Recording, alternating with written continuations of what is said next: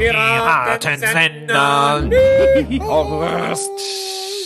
Hallo, schönen guten Tag. Simon, äh, mir ist direkt wieder aufgefallen, dass der geile Club-DJ wieder ein super Intro gespielt hat. Aber meine Frage ist, ähm, in diesen Zeiten, wo alle Clubs zu haben, wo legt der eigentlich dann auf?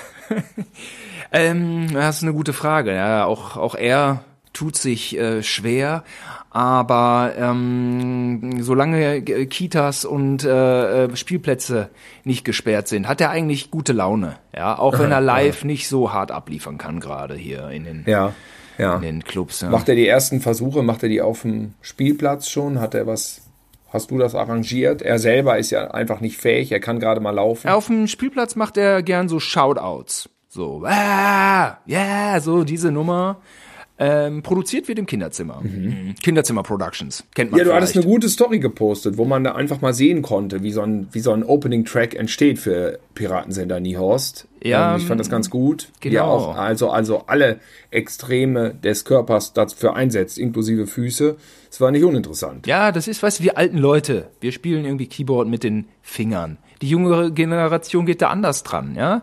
Die sieht da keine Grenzen. Der spielt Keyboard mit Füßen, Händen, mit allem, allem. Voller Einsatz. Muss, man muss es können, aber ich finde, unsere Intros sind der beste Beweis auch, dass er sein Handwerk beherrscht. Und da sind wir schon beim Thema alt, jung. Es ist gerade völlig egal, denn für alle heißt, Clubs und Diskos sind dicht. Und ähm, man weiß gar nicht, ob der Lieblingsclub, wir reden jetzt mal nicht von uns, unsere Läden sind ja zum Großteil alle schon geschlossen, aus anderen Gründen, zum Beispiel das PC69, da musste dringend ein Autoparkplatz hin. Ah. Aber man weiß jetzt, weiß keiner, ob sein Lieblingsclub oder seine Lieblingsdisco, nennt man es, der Disco sagt man nicht, ne? dann outet man sich sofort als 2000-Jähriger, ne? oder wie ist das? Ja, Disco sagt- war lange witzig, das zu sagen. Und was dann noch witziger war, war Disse. Dann hat man aus Scherz Ja, Disse, immer so Disse, gesagt. man. Wir Ja, gehen in die ja, Disse.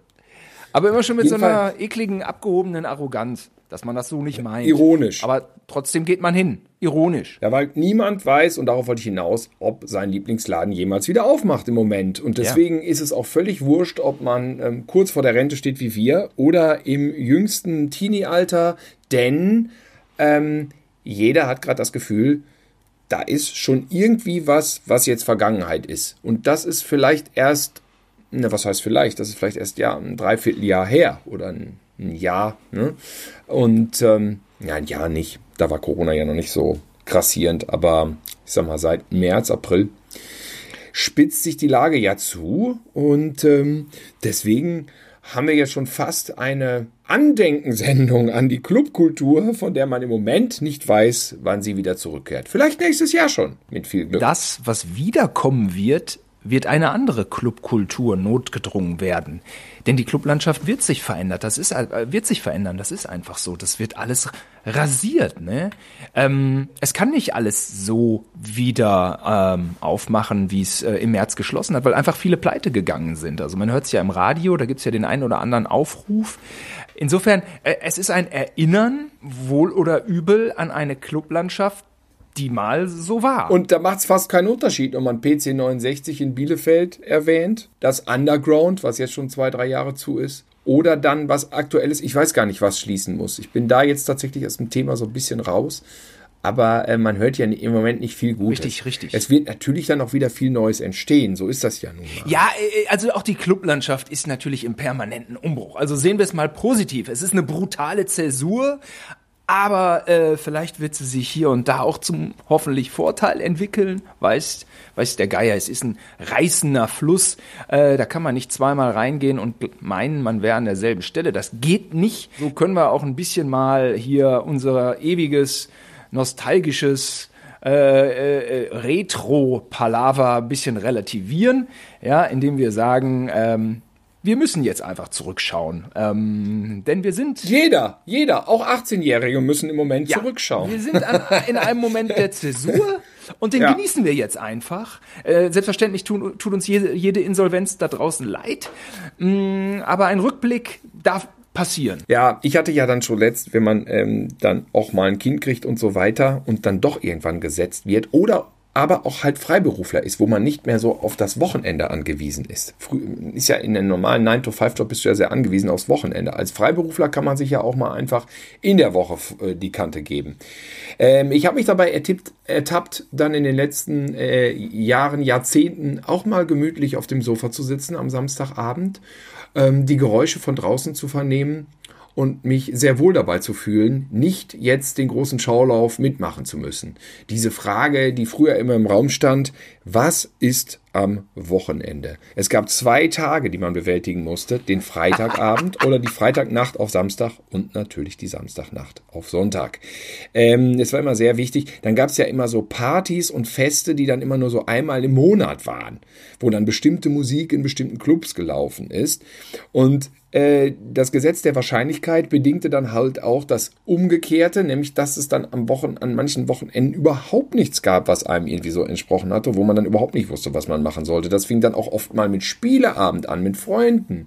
Tabu haben wir gespielt. Ja. Und Activity. Äh, aus der Not heraus. Ja. Ja, na natürlich. Ähm wir, wir, wir lebten in Not und äh, du weißt, ich erzähle, ich, du weißt, ich erzähle gerne Geschichten über Abenteuer, über Erfolge über Stars, ja, oder ich lasse ja auch gerne immer so mal so, so Na Names von Weltstädten, die droppe ich ganz gern, wo ich schon war, ne? Mhm. Aber mhm. äh, Simon Gosion und Disco, das ist eine große Geschichte des Scheiterns. Ja? Ach, ist das interessant? Ja, ist da das wird Wusste da, ich ja nicht. Wir hatten ja damals auch so ein tendenziell zwar natürlich äh, viereinhalb Jahre Unterschied, so verschiedene Freundeskreise. Deswegen mhm. gab es die Kollision gar nicht so oft in der Nachtszene muss man dazu sagen. Wir waren ja eher getrennt unterwegs. Ja, ja, ja. Das ist heutzutage tatsächlich anders. Da hat sich das verschmolzen. Ja, der Altersunterschied war natürlich mit viereinhalb Jahren, äh, war der natürlich äh, in den Teenagerjahren, war der ja ein halbes Jahrhundert. Ja. Ne? Das war ja eine Ära, die zwischen uns lag. Ja, ähm, und Robin, unser dritter Bruder, der zwischen uns liegt, der äh, Jahrgang 73 ist, der hatte ja nochmal wieder einen eigenen Freundeskreis. Und es ja. waren drei, drei, drei Universen sozusagen, die parallel abliefen, aber sich natürlich auch mal überschnitten, wie dann zum Beispiel in der alten Weberei. Der hat sich ganz Gütersloh überschnitten.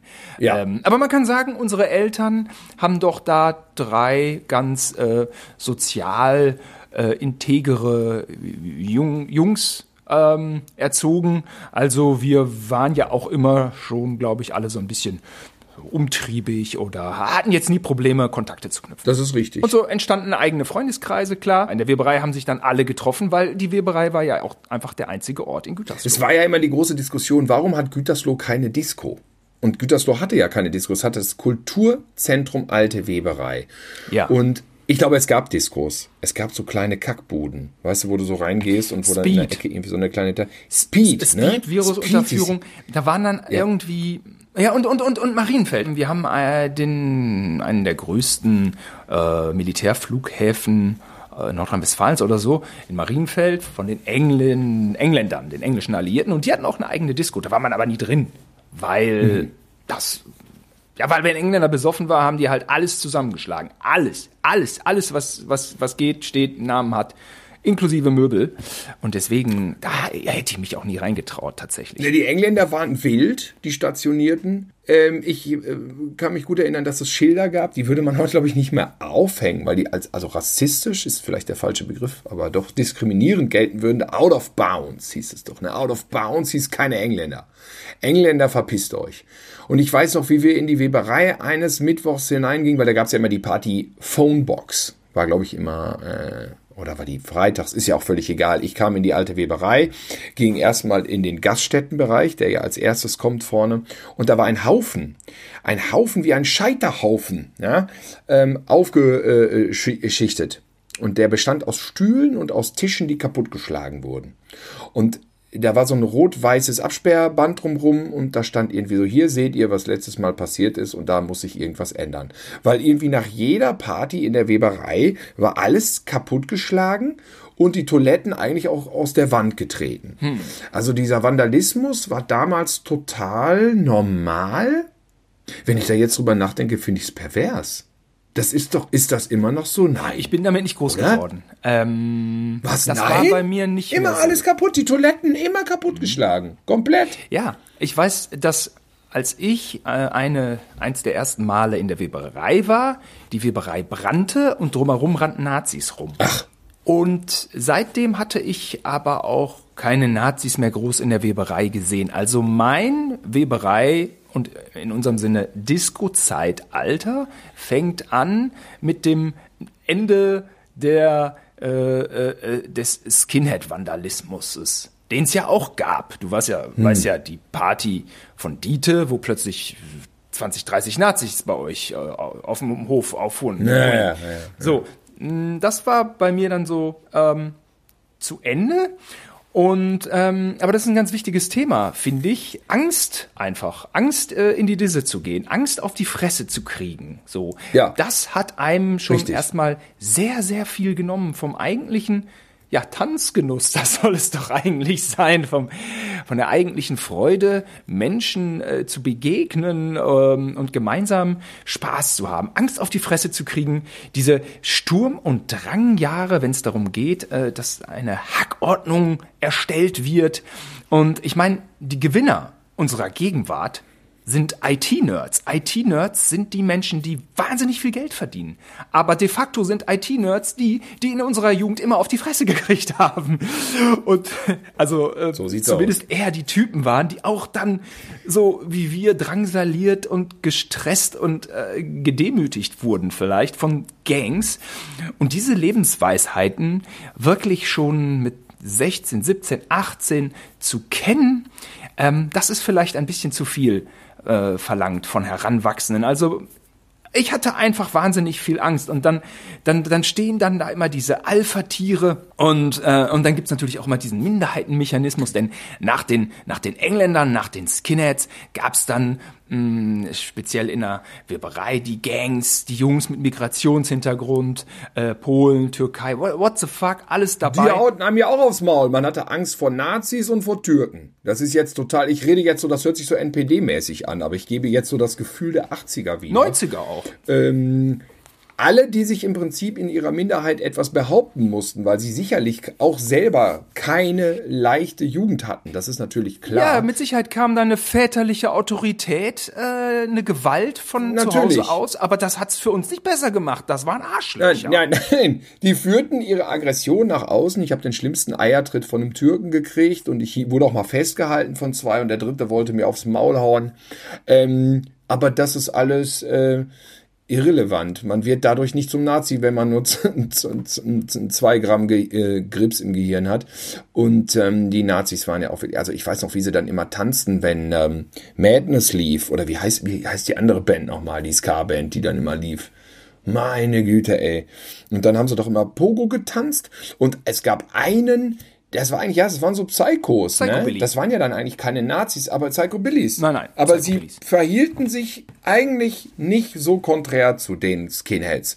Weil wenn die auf der Tanzfläche waren, pokten sie alle weg. Und ich weiß noch, dass es einen gab, der dann einmal allein auf der Tanzfläche war am Ende. Und ich weiß auch noch den Namen, den vers ich verkneife mir den jetzt einfach mal. Ich will nicht, dass der morgen vor meiner Tür steht und sagt, was hast du da gesagt? Bam. Man weiß ja nicht, wie die Leute drauf sind heutzutage. Auf jeden Fall hat der, das war so eine Kante, dass der alle wegpokte. Die flogen richtig in die Ecken in die Weberei. Und das war irgendwie nicht zimperlich, fand ich. Also er hat die richtig weggeschossen. Und äh, dann war der alleine da. Wie heißt das Ding? Ach, ich hab's vergessen. Wir liefern das nach in den Kommentarspalten. Ähm, ja, und dann tanzte der da alleine. Und ich war immer froh so, ähm, weil ich kannte den ja noch aus dem Cut Your Man Unterricht.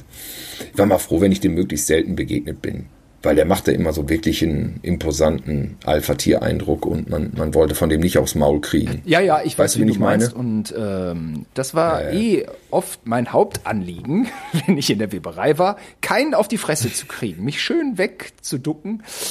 Und äh, da war man natürlich dann auch echt so eine eine graue Eminenz oder ähm, na, sagen wir mal eher ein graues Mäuschen, ja. Eminenz so gar nicht, ja.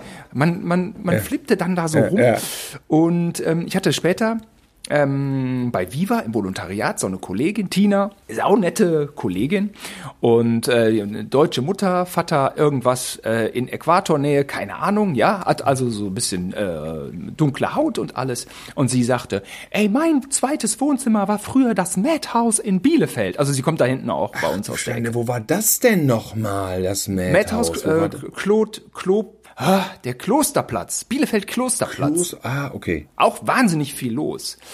Und ich, ich dachte nur so, das Madhouse. Das, also das war, also das war der Hort meiner größten Ängste. Ich bin da auch mal reingegangen. Da war wirklich nur so Rappergehabe, Monster, so nur die Kanten, wo allein eine einer von diesen Typen hätte die ganze Weberei damals in Angst und Schrecken versetzt, ja. Und die standen da alle rum, ja. Und ich sag nur, hier würde ich mich niemals wohlfühlen. Aber ist es natürlich auch in einer Großstadt dann alles wieder so ein bisschen was anderes als auf so einem Dorf, ne? wo dann ähm, einfach auch viele Arschlöcher am Start sind, weil es gibt einfach nur einen Laden. Und in, in Bielefeld ist dann schon wieder mehr so, jeder hat so seins. Und ähm, das kann auch sein, dass die nur optisch so aussahen, ja, und man da einen ganz wunderbaren R&B und Hip-Hop-Abend haben hätte können. Aber für mich von außen war das so, oh, die sind alle gefährlich, Alter. Das ist, die wollen alle mir nur irgendwie im Zweifel auf die Fresse hauen. Ich, hab, äh, ich kann mich an das Madhouse irgendwie gar nicht mehr so richtig erinnern. Ich weiß gar nicht, ob ich Ja, da das drin war R&B, das war damals ja auch nicht so unsere Richtung, ne? Ja, das war nicht die Mucke. Wir waren ja immer eher in den Punk-Schuppen, Indie-Läden so, ne? Äh, Punkrock, Hardcore, äh, Metal, Metal. Ja, du, Geballer. oder nennen wir es mal grob Alternative, was ja Alternative, im Grunde genau. auch der Mainstream von so uns Mittelstandskids in den 90ern war. Ich meine, wer hat denn jetzt, wen kennst du denn aus den 90ern, der nicht Rage Against the Machine abgefeiert hat? Naja, klar, sicher. Oder Biohazard oder, oder so. Wer hat sich denn nicht die orangefarbene Ja. Biohazard State of the World Address am ersten Tag geholt? Ich, weil ich mal wieder zu geizig war und du hast City gekauft. Ich habe die Geschichte gestern noch jemandem erzählt, der, der zehn Jahre jünger ist nur. Und der kannte Biohazard so von den T-Shirts. Und ich konnte ihm sagen, ey, Biohazard war mal auf Platz drei der deutschen Charts. natürlich, natürlich. Was? Das gibt's doch nicht. Ja, doch, das ist wirklich wahr. Und man hat die am ersten Tag geholt. Das war mal Mainstream. Konnte der nicht fassen. Wusste der nicht. Aber kannte der kannte, kannte sich mit Musik eigentlich aus. Aber das konnte der nicht fassen, dass das mal Mainstream war. New York Hardcore. Wa- Was du sagtest, Punk-Hardcore-Schuppen, also ich sag mal, in Bielefeld, PC 69, das war ja ein Riesenladen. So. Oder auch ähm, äh, in, in Live Music Hall in Köln. Sind, das sind ja Riesen. Ja, es ist so eigentlich, kann man die beiden vergleichen. Irgendwie Live schon. Music Hall und. Aber ähm, nichtsdestotrotz, ähm, was ich schon so mitgekriegt habe, wenn ich mit äh, den Kollegen in Köln so mich ausgetauscht habe und wir auf dieses Thema Hardcore kamen, ähm, das war irgendwie häufig auch so ein bisschen provinzieller oder es gab so vereinzelt Provinzen, in denen das so total dominiert hat, ne? Und unsere Provinz war da eine von, ne?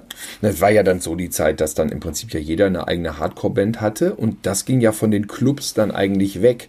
Das war ja dann zum Teil so in Jugendzentren äh, fanden dann ja diese Konzerte statt und man bezahlte Geld, um Bands zu sehen, die aus dem Kaff nebenan kamen.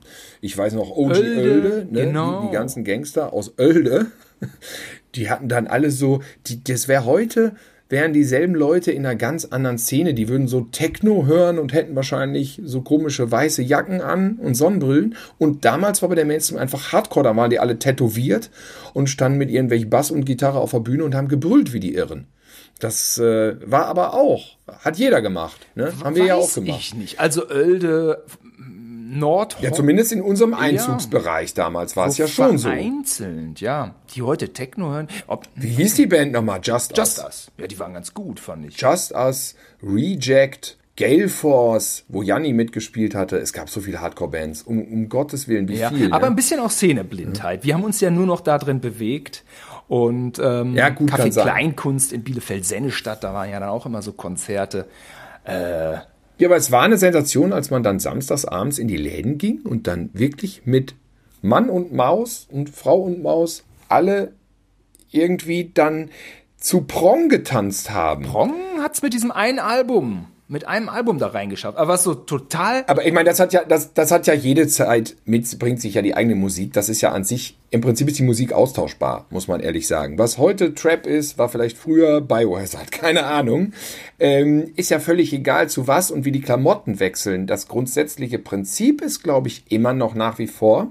Was geht am Wochenende? Wo geht man hin? Ja, ja. Und im Moment ist die Situation eine andere und vorher war das sicherlich doch in welchen Laden und was geht da ab. Und dann wurde hin und her telefoniert, damals noch mit Festnetztelefon. Dann war auch die Frage, wer fährt und wer holt wen auf welcher Route ab. Essentiell. Das gab es ja auch noch. ne? Weil wir wohnten, wir wohnten ja auf dem Lande. Wir hatten ja auch schon unsere grandiosen Folgen. Ich komme vom Bauernhof. Und ähm, das war genau das Problem. Wir wohnten da, wo was sagt man? Igel und Hase sich gute Nacht sagen. Ich glaube, es sind Fuchs und Hase. Und da musste man wegkommen. Und das ging auch nicht mit dem Bus. Ja, also auch im Sinne von Klimakrise, wir mussten immer Auto. Ja, es gab keine alternativen Möglichkeiten. Ja. Fahrrad. Man konnte nach Gütersloh mit dem Fahrrad bei Eiseskälte. Haben wir ja auch gemacht. Aber erstmal ging's los. Man fuhr los. Dann holte man Dieter ab. Dann holte man Uwe ab. Dann holte man Britta ab. Dann vielleicht noch Christoph. Dann fuhren wir alle nach Bielefeld. Da musste man erstmal einen Parkplatz suchen. So, ums PC 69. Die ganze Scheiße zugeparkt. Also man, man hatte ja Glück, wenn man irgendwie nur zehn Minuten zu Fuß gehen musste, dann zu dem Laden hin. Ne?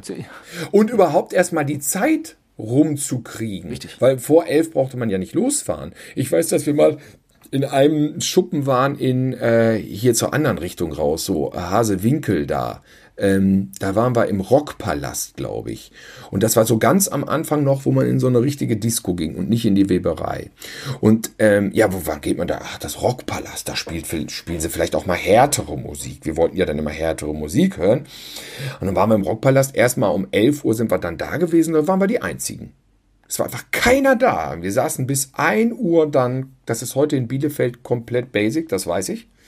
Aber wir vom Lande, äh, Ende der 80er, haben uns sehr gewundert, dass da keiner ist. Und dann trudelten die Leute da auch erst später ein. Ich weiß nicht, was die vorher gemacht haben. Würstchen gegrillt oder Karten gespielt oder wetten das geguckt.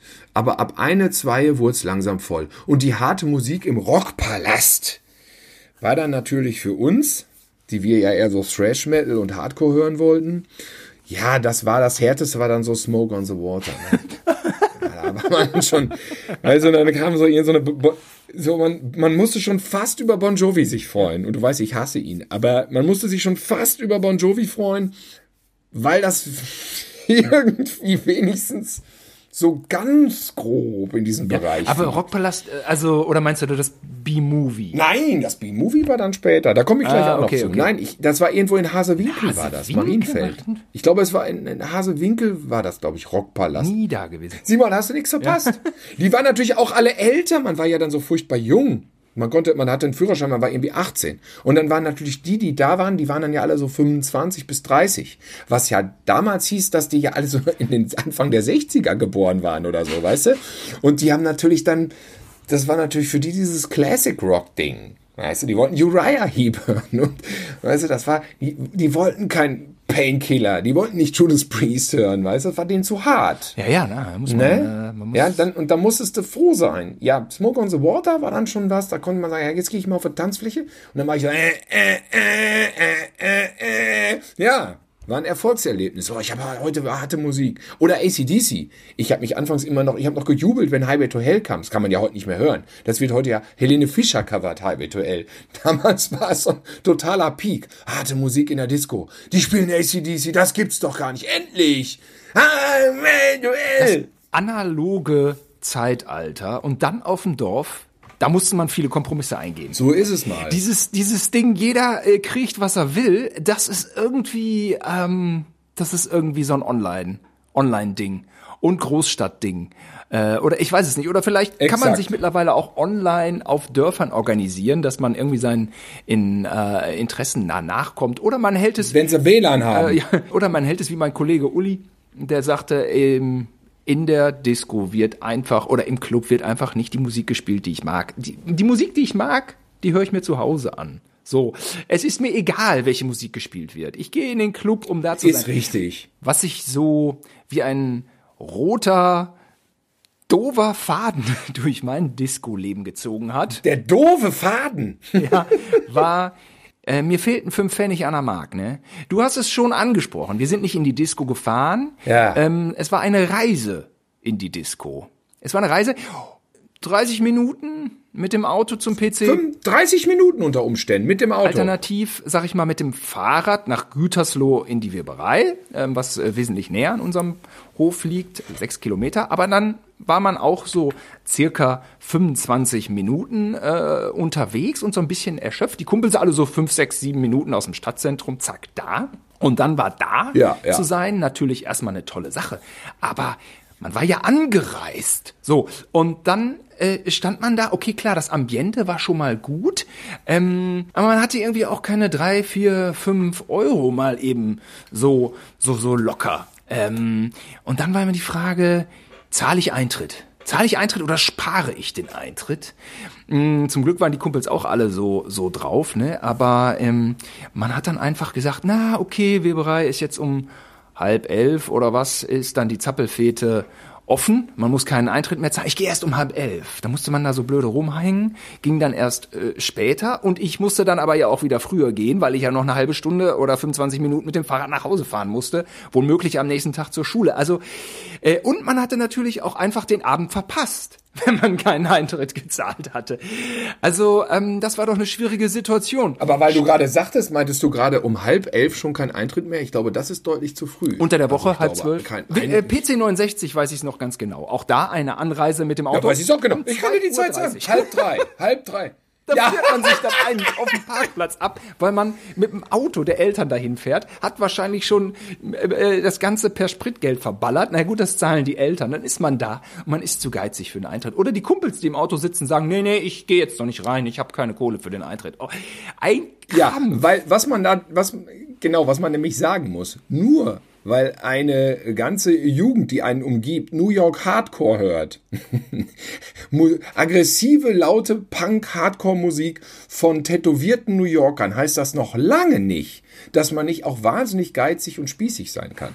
Denn ähm, diese, diese Einstellung, ich gehe erst um halb drei ins PC, dann ist es umsonst, das ist eh mir viel zu viel, acht Mark, 8 Mark Eintritt zahle ich nicht. Ich glaube, es waren anfangs nur 6 Mark. Das ist viel zu viel. Da ging es ja doch nochmal um Kommerz. Ne? Das ist Kommerz. Sick of It All haben einen Videoclip auf MTV. Kommerz. Ich höre kein Sick of It All mehr. Ist jetzt irgendwie Kommerz geworden. So, und das war ja auch, und deswegen war auch das PC 69 Kommerz, weil die so riesig hohe Eintrittspreise hatte, wie zum Beispiel 6 Mark und dann irgendwann, glaube ich, mal 8 Mark. Nein! Dann haben sich dieselben Leute, in der Regel schon damals ja die meisten Vegetarier, lieber am Jahnplatz bis 2 Uhr im McDonalds aufgehalten. Äh, jetzt sage ich mal nicht unbedingt Fleisch gegessen, aber irgendwelche Colas, irgendwelche Milkshakes gefuttert, um dann sich irgendwie den ganzen Abend so zwischen Tür und Angel äh, durchzugammeln, bis man dann eben... Ähm, es hat hier geklingelt gerade, Simon. Hör mal, die Tür. Wer macht denn heute hier bei Der, die Tür? der, der Bote, Paketbote natürlich. Ja. Ja, komisch, ne? Weiß auch nicht, wurde auch gerade angerufen. Wer das war, ich weiß nicht. Naja, sich so durchzugammeln und dann um, um dann um halb drei nachts nochmal für eine Stunde ins PC zu gehen. Ja, ich habe das irgendwann nicht mehr mitgemacht. Ich hatte keinen Bock. Ich dachte, ey, ich gehe arbeiten. Wofür, wofür gehe ich denn arbeiten? Ich zahle die scheiß 6 Euro. Natürlich. Ich habe keinen Bock, jetzt so rumzuschangeln und äh, es waren auch immer dieselben. Das waren auch dieselben Leute, die, die dann irgendwie rumgegangen sind und Flaschen gesammelt haben, weil mit manchen wollte sich ja auch mancher nicht unbedingt die ganze Zeit unterhalten und die Verlegenheitsaktion war dann, ich gehe mal, nee, Gläser einsammeln. Ich gehe mal Gläser einsammeln, weil dafür gab es dann Pfand. Dann hat man das so zur Ersatz, zum Ersatzinhalt erkoren. Weil erstmal ist man erst um halb elf gegangen und dann äh, um, um halb um halb drei reingegangen in den Laden und hat sich dann damit noch gebrüstet, mit einem Plus rausgegangen zu sein, weil man natürlich in äh, einem äh, nicht nicht uninteressanten Umfang Gläser gesammelt hat und damit natürlich ein, ein, ein Wahnsinnsgeld verdient hat. Fünf Mark äh, in, in Glaspfand. Ja, wow. Ja, man hatte mit keiner Frau gelabert. Man hat nicht zu einem Lied irgendwie äh, abgetanzt. Ähm, man hat keine neuen Kontakte geknüpft, aber man hat 5 Euro verdient. Und man war lange bei McDonalds oder auf dem Parkplatz vor McDonalds. Naja, nicht schlecht. Ich kann dir Namen nennen, das lasse ich aber. Ja, könnte man. Aber ähm, du nennst äh, McDonalds, dann will ich noch ein Gegengewicht äh, in die Waagschale schmeißen. Der PC-Grieche, der war immer gut. Ah, der PC-Grieche ist ein Meisterwerk. Ja, der, der, meisterhaft. Also wirklich ein, ein ganz, ganz großer Drei-Sterne-Imbiss. Ja, aber der PC-Grieche, den gibt's glaube ich, immer noch. Und der Gag am PC-Griechen war tatsächlich, ähm, der hatte Pommes-Portionen, das waren, eigentlich war es eine doppelte Pommes. Und eine doppelte Mayo. Und das war aber eine normale Pommes, die so groß war. Man bezahlte eine normale Pommesportion, die war ein gigantischer Haufen. Selbst die Vegetarier kamen auf ihre Kosten, weil die hatten dann Gyros, also ohne Gyros, nämlich dann haben die sich irgendwie Krautsalat und was wird's ja heute noch geben. Da hab selbst ich auch oft damals schon das Vegetarische gegessen, war wahnsinnig lecker. Janni hatte mich da irgendwie mal drauf gebracht. Und ähm, ja, dann haben wir auch oft gefressen. Aber jetzt frage ich dich, war das nach dem PC oder vorm PC? Hatte der nach dem PC dann Nein, das war nicht danach. Wir sind nicht dann irgendwie um 5 Uhr zum PC-Griechen gegangen. Ne? Das war davor. Doch, würde ich schon sagen. Würde ich schon so sagen. So 4.30 Uhr PC-Grieche, dann ähm, nach Hause gefahren und Abstecher im Mikado. Oder? Ja, ich hatte ja noch äh, eine andere Route. Ähm, wir sind auch oft dann noch ins B-Movie gefahren oder waren vorher im B-Movie. Also wir hatten ja... Ich, Auch noch Kaffee Elfenbein. da, da komme ich gleich zu. Ich muss denn die, die Runde, pass auf, folgendermaßen. Ich habe alle abgeholt. Oder wurde abgeholt. Aber zu 95 Prozent habe ich alle abgeholt, weil ich das Auto hatte und die anderen nicht. Dann sind wir oft erstmal ins Zwei Schlingen gefahren. Ja. Da ging es nämlich schon ein bisschen früher los. Zwei Schlingen war in Bielefeld Quelle kann man sagen. Ähm, und das war auch so ein riesiges Haus, eine Mischung aus Gastronomie mit Tanzfläche. Noch heute findet da ja Kabarett statt. man kann sagen, ein Traditionshaus. Wir sind vom Zwei Schlingen zum B-Movie gefahren. Und das war in Bielefeld Bragwede. Und das war ein Laden, da, spiel, da haben sie Rock gespielt, Simon. Harten Rock. Ja, der war Rock. Ja, der war war, Rock. sehr verraucht. Was da war auch auch so lief. Altrocker. Was da immer lief, was ich irgendwie damals immer scheiße fand, war City. An meinem, an, am Fenster, weißt du noch? Fliege ich durch die Nacht. Kennst du dieses Lied aus dem Osten? City? An, am Ach so.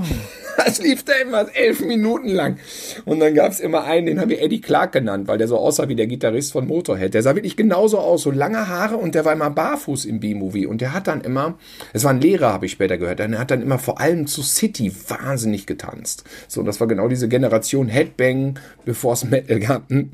Wir total Für unsere Hörer, Zusatzinfo, wir, wir befinden uns äh, zeitlich vor der Wiedervereinigung. Äh, ja, äh, das war ah, ja knapp 88. Ja, der- wir hatten ja einen Führerschein schon. Es muss also 89.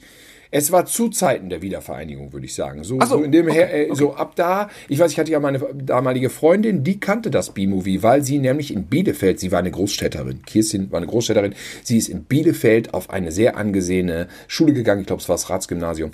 Und sie sagte, ja, wieso fahren wir denn jetzt nicht mal einfach mal ins B-Movie? Ich glaube, wir saßen bei Dieter alles rum. Keiner wusste, was man machen. In der Weberei war nichts. Keiner wusste, was man machen sollte. Und dann so, ja, was ist denn das B-Movie? Ja, ist so, so ein Laden da in Dings. Da spielen sie auch so mal so Rock. Das wollt ihr doch hören. Ja, mh, na, wir wollen eigentlich was Härteres. Na gut, okay. Und dann hingefahren und wirklich über Jahre da geblieben. Ähm, war ein guter, guter Club. Also da war auch vor allen Dingen die, die, diese Generation sehr präsent, die vielleicht zu Beginn der 80er mit so einem Schnurrbartflaum auf einer Mofa rumgefahren ist, so, ne? Die so fünf Jahre älter waren als du. Das waren dann da die Lehrer. die, ja. Diese Typen waren so im B-Movie, also so ein bisschen miefiger Rock-Typ von Mann, fand ich. Ja, aber damals waren die ja 25. Ich, ich war 18 und die waren 25. Ja, für mich war das schon so ein bisschen miefiger Rock. Es war irgendwie vom Ambiente her okay, aber coole Typen waren da irgendwie nicht. Ja, Moment, aber ich war ja vier Jahre älter. Ne? Der, Aber der, die waren da auch noch mal wieder zwei, Laden- drei Jahre älter als du, oder nicht? Ja, ja, ich weiß. Aber weißt du, wenn du, du musst ja jetzt mal auch von der Zeit ausgehen. Wenn da 25, 26-Jährige ihre Musik hören und ich komme da rein als 18-Jähriger, dann bin ich der Uncoole. Ja, das mag sein. Ja, das muss so sitzen. Und du mit 14 bist für die gar nicht auf dem Schirm. Du bist da für die gar nicht existent. Du bist eine Witzfigur für die. Ja. Ähm, ich wundere mich auch gerade, wie völlig selbstverständlich ich als junger Mensch Du, deren Kultur pauschal Ja. abgelehnt habe. Ähm, aber das ist, ich nenne es auch immer Generationenvertrag. Das ist der Deal. Es kommt eine neue Generation und die tritt aufs Tanzparkett und sagt, Alles, was ihr macht, ist scheiße, alt und miefig. Und äh, so. so. wurden wir natürlich auch irgendwann abgewählt, ohne dass wir es gemerkt haben. Das ist ja das Gemeine. Das äh, wurden wir schon vor 20 Jahren, Sie. Ja, natürlich. natürlich, natürlich. Aber da bin ich reingegangen. B-Movie war für mich nicht cool, das war ganz klar. Rock. Also ich fand schon Heavy Metal damals nicht so richtig cool. Es, da waren zu viele Gitarrensolos drin. Es war einfach nur Punk, Hardcore und Hip-Hop und ähm, das war geil. Äh, deswegen, und der Laden war mir dann irgendwie, ja, ja, aber okay, ich habe ja genug. Ich habe ja genug. So ein ähm, Brackwede, muss man auch mal sagen, das ist dann aus heutiger Sicht so ein, so ein, so ein Stadtteil äh, innerhalb von Bielefeld, der so eine eigene City hatte und immer noch hat. Aber das ist dann auch wirklich sowas, was dann jetzt äh, in den letzten fünf Jahren einzelhandelsmäßig zugrunde gegangen sind. Damals hatte das noch so ein bisschen so ein Eigenleben. Selbst mit einer Disco, muss man sich mal vorstellen. Äh, heute no chance. Wobei da ist ein Use Hotel drin. Nee, wie sagt man? Use, wie, wie sagt man dieses Station oder was? Gibt's doch in Köln auch. Wie heißen die? Äh, Jugendherberge oder Ju Hostel. Ein Hostel. Ja, Hostel, ja. Ein Hostel. Ja. B-Movie. Ja, B-Movie, äh, muss man noch zu sagen, war, man durfte rauchen. Ja, man durfte ja. rauchen. Und das hat man auch gemacht. Und das hat man auch gemacht. Und es gab keine Luft in dem Laden. Nee. Es gab keine Luft. Wirklich, es war, man kann es sich nicht vorstellen, äh, wie verpestet dieser Laden war. Also, The Fog. Ich, ich glaube, dass ich, also auf, auf jeden Fall mindestens ein Jahr meines Lebens am Ende hinten raus, da kriege ich irgendwie noch irgendwelche Spätfolgen von, meine Lungen werden da, da brauche ich gar kein Corona, weißt du? Da ich vom, wird mich das B-Movie noch besiegen, irgendwann. Mhm. Ähm, also das, da, da war wirklich der Arsch ab. Also sowas mhm. von, und man konnte die Sachen wirklich nicht mehr gebrauchen am nächsten Tag, du konntest die nur noch in die Wäsche schmeißen. Es war nicht, also meine Mutter fragte, unsere Mutter fragte mich, warte mal, was ist das wo warst du? Ja, ich war im B-Movie. Hinterher wusste die schon am Gestank der Klamotten, in welchen Clubs ich war. Und eigentlich stank es ja immer früher, wenn man am Wochenende ausgewesen ist. Also weil, weil B-Movie ging gar nicht mehr. Und das hat mir in den Augen gebrannt. In den Augen gebrannt. Und Eddie Clark tanzt da zu City wie ein Irrer in Barfuß auf der Tanzfläche. Stell dir das mal vor, was der geatmet hat. Der hat das alles eingeatmet. Ich hoffe, der lebt noch, der Eddie. Übrigens, der DJ vom, der DJ im Zwei Schlingen, das muss ich einfach jetzt nochmal erzählen, weil ich selber so skurril finde, war der Sohn unserer Mieter, der ähm, in der Tankstelle in Niehorst hinten drin gewohnt hat. Mirko. Mirko, ja, das muss ich einfach noch, es ja. ist an Skurrilität nicht zu überbieten, aber ähm, vielleicht geht das auch nur mir so. Ich will doch mal gerne. Ich muss, ich muss da kurz einhaken, weil genau bei dem Thema. Ich habe ja mit Laurent diese Doku gedreht über Neverhorst und da habe ich zu Laurent gesagt, komm, äh, wir gehen mal zu der Tanke hin von Opa Hollmann. Mhm. Und dann kannst du da filmen, weil da haben wir auch Filme gedreht und dann kannst du die Location und ich sage, hier haben wir das gedreht, hier haben wir das gedreht. So, der macht ja so eine Doku für die DVD. So, egal. Ähm, und dann gibt's ja den Typen, der jetzt diese Tanke besitzt und da Autos verkauft. Und mhm. der hat dann, der kam ins Plaudern was da an der Tanke alles schiefgegangen ist bei Opa Rollmann. Das ist eine Menge, es ist eine eigene hm. Folge wert. Aber der meinte dann in so einem Nebensatz, und da hinten, in dieser ekligen Bude, da hat auch mal einer gehaust.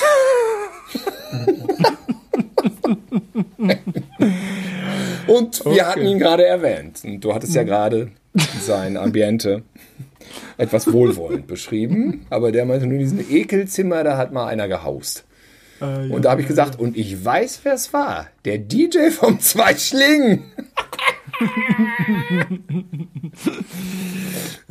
Ja, gut, nee, du wolltest was sagen. Der rote Faden. Der rote, ich habe ihn auch übrigens verloren. Der. Ich wollte ja alle Diskos aufzählen, ja. in denen ich am Samstagabend war. Das versuche ich gleich nochmal im Schnelldurchlauf. Ja. Der doofe rote Faden. Der doofe rote Faden. Den ich nenne, äh, es fehlten fünf Pfennig an der Mark. Und zwar, mhm. mh, man muss auch ein bisschen Alkohol trinken, wenn man in der Disco ist. Ich meine, du hast selber gesagt, du warst der Fahrer. Dann ist schon mal schwierig. Generell eine Taxifahrt von Bielefeld zurück nach Gütersloh glich einem Vermögen. Es war irgendwie 30, 60 D-Mark, ich weiß es nicht. Jetzt aus heutiger Sicht sind es glaube ich immer noch 60 Euro oder so. Unbezahlbar. Alternativ hätte man ähm, mit dem mit dem äh, Zug nach Gütersloh fahren können, was recht schnell geht, aber von da dann nochmal mit dem Fahrrad 20 Minuten zurück. Das wäre, das waren so unsere Optionen. Also Alkohol trinken in Bielefeld für mich ein Ding der Unmöglichkeit. Ja, und we wahnsinnig wenig Alkohol zu der Zeit getrunken. Ja, und auch in Gütersloh schon schwierig, weil teuer. Ähm, mhm, und hier mhm. möchte ich einmal Tommy Jaud zitieren, vielleicht ein vergessener Comedy-Autor. Naja, er wird mit Sicherheit noch sehr gut beschäftigt sein, so, aber in den 2000ern war so dieses Buch, der Vollidiot, haben das, glaube ich, super viele gelesen, bestimmt eine Riesenauflage und er hat sonst wie viel Geld damit verdient. Und ein ganz wichtiges Zitat ist, äh, von dem Hauptdarsteller übrigens, der, äh, von der Hauptfigur, der Protagonist heißt übrigens Simon und lebt am Eigelstein. Verfilmt mit Oliver Pocher. Schande, Schande äh, über euch, äh, wo es doch einen Simon gibt, der da, egal. Ähm, und das Zitat ist, also mein Problem mit Frauen ansprechen und so ist, dass ich mich entweder nicht traue, weil ich noch nicht besoffen genug bin oder schon zu besoffen bin und nur noch Scheiße laber. Zwischen diesen beiden Phasen Zwischen diesen beiden Phasen gibt es aber ein ziemlich kurzes Zeitfenster, wo es klappen kann. Das ist ganz ja. wichtig. Wenn haben wir Hörer, die vielleicht von 15, 16, 17, 18, bitte nochmal zurückskippen, aufschreiben. Es geht um dieses Zeitfenster. Das, und, und, und das, es ist wirklich, wenn, wenn du es verpasst, bist du verloren. Da kannst du, da ist alles egal. Aber da brauchst du auch wirklich keine mehr anzusprechen, auch wenn du es dich traust. Und ähm, diese Weisheit war mir so ehrlich gesagt nicht bewusst äh, dass Alkohol hilft. Unter der Woche habe ich nichts getrunken, weil ich Vernunftsmensch bin, habe trotzdem jede Klausur vergeigt. Äh, und am Wochenende, wenn es zum Beispiel hieß 15 Euro frei saufen, dann war ich auch oft so zu geizig, ja. Ähm, und dazu kommt natürlich auch, dass ich als Vernunftsmensch so ein Sicherheitsdenken habe. Das heißt, wenn der Rückweg zu kompliziert ist, kann ich mich nicht betrinken, weil ich noch nach Hause kommen muss. Das ist ganz wichtig, ja. Ähm, und wenn es gleich nebenan ist, dann kann es schon mal passieren, dass ich mich relativ unkontrolliert volllaufen lasse, was nicht allzu oft in meinem Leben passiert ist, aber dann ist die Gefahr da, ähm, weil da kann ich ja ins Bett fallen. Ne? Und ähm, ja, so alte Weberei, Zappelfete, äh, Frauen ansprechen war dann auch nicht so ganz meins. Ne? Ich war dann einfach zu geizig zum Saufen.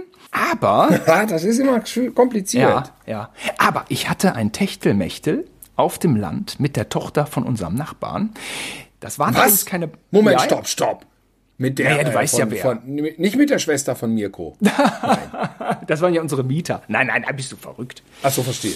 Die, die Freundin, die, also mal ganz kurz, die Freundin von der Schwester von Mirko war Roberto und Roberto ist mit seiner äh, mit seinem Geländemotorrad über unsere Straße ja. gedonnert Tempo 120 Wheelie. Ach, Im ja, das hat er gemacht, ne? Ja, ja Roberto. Und er war irgendwie Ach. halb Italiener und er fuhr diese Enduro und er natürlich. fuhr mit Und so. ich sag mal so, sie, sie M. -Punkt, nennen wir sie M. -Punkt, nennen wir sie Marilyn. Bildhübsch. äh, war so hübsch. Alter, die war so Granate. Und dann ziehen die da ein und man denkt, das ist wie in so einem schlechten Teenie-Film. Ich kam mir vor wie John Cusack oder so mit, mit, mhm. oh Gott. Und dann ich dachte immer so, ich werde blind. Ich, hab, ich war ja einmal bei ihr und habe zusammen mit ihr Nightmare on Elm Street geguckt. Sie, sie war eine, die sagt, die war ja irgendwie so zwei Jahre älter als ich. Also man hatte gar keine Chance. Sie war ja auch mit Roberto zusammen, der mal mit seiner Enduro kam. Aber witzig war, dass sie sagte, nee, also Nightmare wäre alle. Ich, ich hatte dann bei ihr an, angegeben, dass ich Nightmare 2 im Kino gesehen habe. So, boah, der ist auch voll der Horrorfilm. Nightmare 2, da war ich im Kino drin und sie so, ja, aber der ist ja scheiße. Ich so, ich so warum ist der scheiße? Ja, der erste ist ja viel besser. Ich so, was? Ja, ja, der erste ist viel besser. Äh, äh, dann immer, äh, dann haben wir zusammen Nightmare on Elm Street geguckt, habe ich bei ihr im Zimmer zum ersten Mal gesehen und dachte mir, ah, der ist ja wirklich besser. Der ist ja wirklich viel härter. Und dann meinte sie immer, wenn ich bin jedes Jahr immer den neuen Nightmare gegangen und sie, glaube ich, auch, nicht mit mir zusammen. Aber die fanden die alle scheiße. Ja, der dritte ist auch scheiße. Ja, besser als der zweite, aber scheiße ist der dritte auch. Der vierte ist auch scheiße. Und dann war sie irgendwann ausgezogen, dann musste ich mir das nicht mehr anhören. Aber da war ich ja auch wenigstens ein bisschen älter. Diese Degradierung. Von der, Nach von der schönen Nachbarin. Noch ein Wort zu, äh, zu Roberto. Wenn Roberto mit 120 äh, seinen Wheelie über unsere Straße machte, ja. ja. wenn wir ihm mit dem Fahrrad entgegenkamen, hat er uns zugewunken. Ja, hat er gemacht? Das war Roberto. Bei dem Wheelie? Das war Roberto, ja. Der war, der war dann nicht zu cool für die, der ja, war nicht zu cool für die Nachbarsjungs, der hat dem noch easy zugewunken, so. Ja, der hatte und, und hatte wahrscheinlich eine Kippe immer. Ich, so eine Sonnenbrille auf. Ja, ich, ich, aber muss er jetzt mal wahrscheinlich mit nüchternem Abstand einfach zugestehen, dass er die geilere Wahl war, was Typen betrifft für, für M. -Punkt, für Ho Hoffen wir, dass er noch lebt. Hoffen wir, dass er ja. noch lebt. Die sind doch immer zu diesen Crossover, dass das jetzt alles so wiederkommt im Kopf. Die sind immer zu diesen äh, Cross, Crossover, sag ich, zu diesen aber nennt man das so? Motocross. Das hat sie, glaub, Motocross, das hat sie, glaube ich, auch gemacht, ne? Das weiß ich nicht, das glaube ich nicht. Ja, ja, Wahnsinn. Ich, ich kann mich auch erinnern an Momente, wo sie dann im Garten lag und sich gesonnt hat. Und ich guckte so hinten aus dem Fenster raus, aus, bei uns aus dem Haus raus und dachte mir, oh nein, Marilyn Sonsig. Ah! Ich muss hier weggehen. Ich kann nicht die ganze Zeit dahin gucken. Bin ich abgehauen, bin ich wiedergekommen, wieder geguckt, lagst du da immer noch so mit Sonnenbrille. Ja, ja, ja. Lagst du da so im Garten. oh Mann, ey, ja, wie alt mag die da gewesen sein? Ja, wahrscheinlich 16, 17 und ich war halt 14 oder so. So ein peinlicher Idiot. ja, aber man einfach nicht. Da war man einfach, da war man einfach so ein, so ein, kleiner Spinner von nebenan. Aber, aber jetzt nicht unsympathisch wahrscheinlich. Und sie quatschte. Sie war aber total nett immer. Sie war ja total nett. Nee, bei mir fehlten ja nicht nur fünf Pfennig an der, an der, an der Mark. Da fehlten äh, beim, beim, beim Saufen sondern auch bei, bei Klamotten. Ja, ich hatte, ich war so ein Riesenfan von Converse Cons und Tom hatte welche. Und zwar von den Boston Celtics. Mhm. Das waren mega geile Schuhe. Die waren so mega. Und die hat er dann Udo geschenkt. Ja, und ich dachte so, fuck, ich will die auch, die sind so geil. Und äh, Tom und Udo hatten auch schon immer so ganz guten Stuff und im Großen und Ganzen haben die alle so gekriegt, was sie sich gewünscht haben, hatten also auch noch zehn paar andere geile Schuhe. Also kriegte ich die Cons, ja. Und die Sache mhm. hatte allerdings den Haken, das war Schuhgröße 47,5 und ich bin eher so Schuhgröße 43. Da stand ich dann mit den Cons. Ich war trotzdem stolz, weil ich hatte Cons. Ich stand da in der Weberei quasi wie der Tramp von Charlie Chaplin. Ja, riesengroße Schuhe. Ja, und dann noch eine Karottenjeans. Aber ich hab auch irgendwie ja. ähm, nicht so richtig die Kohle äh, äh, dann irgendwie ich meine, wir waren ja keine armen Leute so, aber wir waren halt auch keine reichen Leute. Und ich weiß noch damals, dieser, dieser, dieser, dieser, äh, dieser Schweinestall 84, der äh, bereitete unseren Eltern manchmal Kopfzerbrechen und so, hm, das war so eine Investition. Und dann machten die, die Holländer hatten so günstige Schweinepreise und dann ist das auf dem Bauernhof auch irgendwie so ein Wir-Gefühl. Das heißt, ich lieg ja nicht den ganzen Tag da meinen Eltern in Ohren, die sollen mir einen geilen Shit kaufen. Ich, man war ja auch irgendwie, man hat drei Geschwister. Also ich weiß auch nicht, irgendwas habe ich äh, von zu Hause mitgekriegt, dass ich da nicht mh, hm, sonst wie Geld aus dem Fenster schmeiße oder so Geld ausgebe, was ich nicht hätte. Ähm, aber natürlich war das dann oft auch das Minimalprinzip, ja. Also das, was ich hatte, musste ich irgendwie benutzen. Und das ist oft ganz schön in die Hose äh, gegangen. Und deswegen habe ich auch, habe ich es auch einfach stylmäßig, was mein Disco-Leben angeht. Und da sind wir wieder beim doofen roten Faden vermasselt. Und bis, bis heutzutage, ich weiß nicht, stell dir mal vor, ich gehe in einen Berliner Club, ich weiß nicht, was ich dann anziehen muss, muss bin ich ganz ehrlich. Ich habe eine Freundin, die kann mir das dann sagen. Ja, das ist ganz super. Aber ich war noch, das ist gar nicht so lange her, stand ich noch hier vor einem Club. Äh, die wilde Renate heißt, heißt der, ja, da, da vorne an der ja. Elsenbrücke, kennt auch wahrscheinlich jeder hier. Und ich stand da im Anorak bei einer Fetischparty. ja. Also das beschreibt so ein bisschen meine Disco-Vibes. Äh, ich war im Schlepptau von meiner Freundin, ich hatte von nichts eine Ahnung und stand da wieder wie ein totaler Volltrottel. Aber ich, ich bin auch echt nicht der Typ, der sich dann für sonst wie viel 100 Euro so einen wilden Fummel kauft, um dann so auszusehen wie der Adler bei der Muppet Show. Ja, ey, also ich muss Oder? sagen, ich bin schon total begeistert, dass du diese ganzen Klamotten-Styles überhaupt benennen kannst. Ich hatte ja völlig random Garderobe immer am Leib. Weil das war so, ich, ich weiß nicht, ich habe das auch oft Sachen getragen, die ich dann bequem fand oder so. Und ich sage mich immer scheiße aus. Das hat aus, also es gibt, es gibt so eine äh, an, äh, angehau äh, cool angehauchte Fußnote von all dem, so dass ich nie wirklich einer Szene komplett zugehörig war. Man könnte jetzt nicht sagen, er ist New York Hardcore, er ist Metal oder er ist Punk. Ich sah einfach nur aus wie Idiot. Ja, und das es gibt auch Beweise. Das ist jetzt nicht irgendwie ein Minderwertigkeitskomplex, der da rauskommt. Es gibt Beweise in Form von Fotos, wo man sagt, was ist er? Und dann sagen die meisten so, ja, das ist 80er, aber nicht so 80er, Hip 80er, sondern das 80er, was es zu Recht nicht mehr gibt. So, weißt du? So wie Korthosen in den 70ern. Ja, warum gibt's die nicht mehr? Ja, weil sie scheiße sind. So, und die Sachen der 80er, die keiner mehr trägt, die hatte ich an. So. Ja. Und das war natürlich auch, dann äh, äh, auf, auf der, ähm, sagen wir mal, auf, äh, Freilichtbühne des Lebens, was ja eigentlich die Clubs und Diskos waren, war das nicht immer von Vorteil. Das ist natürlich jetzt ein bisschen Ansichtssache. Ob du aussahst äh, wie ein Idiot. So, man könnte auch sagen, du warst da sehr selbstbewusst. Ich habe, was mein Selbstbewusstsein, ja, so könnte man das jetzt verklären. Was, was mein Selbstbewusstsein anging, bin ich immer mit äh, äh Tempo 70 auf der rechten Spur gefahren, auf der Autobahn. Ja, und äh, ja. Ähm, aber ich war dann auch zu vernünftig, um irgendwie sonst wie irgendwelche 100, 200, 300 Euro auf den Kopf zu hauen, um irgendwelche irgendeinen coolen Style, um mein, mein Selbstbewusstsein mit irgendeinem Markenshit dann aufzubauen. Ähm, wobei es mit Alkohol schon ein bisschen klappt. Ja, keine Ahnung. Also. Ja, das ist ja klar. Aber ich, ich war in dem, ich habe immer gesehen, was die anderen getragen haben und die meisten hatten ja immer diese Baggy-Buchsen, diese Schlabberteile, die bis unters Knie hingen. Und die konnte ich nicht anziehen, weil ich konnte die allein nicht anziehen, weil, weil ich das wahnsinnig unbequem fand dass die Hosen immer so runterhingen. Und es gab ja manchmal Baggy-Hosen, die hingen ja wirklich bis, bis auf die Schuhe runter. Ich, ich konnte mich mit diesen Hosen einfach nicht anfreunden und habe deswegen eigentlich immer normal getragen, normal bis enger. So, jetzt ist allerdings das, was ich, da, okay, das ist jetzt tatsächlich ja wie, äh, ich rede auch von den 90ern wahrscheinlich. In den 90ern war das mit den Baggy-Hosen, ja, in den 80ern war das wahrscheinlich auch nicht so. Ich habe doch eben äh, auch noch dieses Techtelmechtel mit der Nachbarin angesprochen. Das habe ich gar nicht aufgelöst. Hör mal, wie eine so eine Storyline also nicht in einem. Die von. Nach, bist okay. du verrückt. Ich habe doch nicht irgendwie eine sechs Jahre ältere da irgendwie. Das ist ja, hör mal. Das, das wäre natürlich. Ich wäre auch jetzt im Abenteuer. Nachhinein hardcore neidisch, wenn du jetzt irgendwie was mit der Marilyn gehabt hättest. So wahrscheinlich in dem Moment, ich gucke aus dem Fenster, sehe Marilyn, wie sie liegt im Garten und sich sonnt, drehe durch, gehe weg und dann kommt mein kleiner Bruder mit. Stopp, das funktioniert nicht, du wärst dann zehn. Nein, okay, vergessen wir das. Ja gut, na gut, welche Nachbarin meinst du, dann erzähl das jetzt. Ja, das, ähm, weißt du was, das sparen wir uns auf. Das hau ich nächste Mal. Ich finde äh, Disco. Ähm, wir haben noch nicht mal übers Tanzen gesprochen. Ja, wir haben die ganze Zeit. Ja, das, wir sind ich, noch nicht. Ich bin noch nicht mal mit meinen Minderwertigkeitskomplexen durch hier. Ja, ich brauche noch allein wegen denen brauche ich noch eine zweite Folge.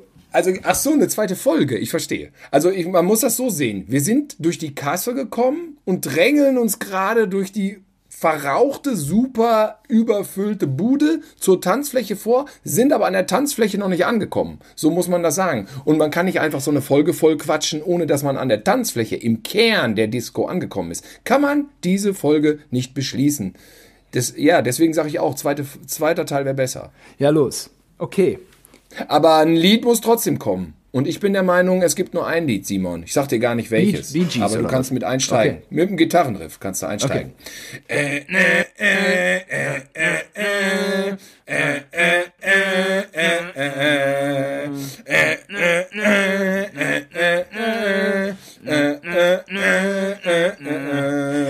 Smoke on the water, a fire in the sky.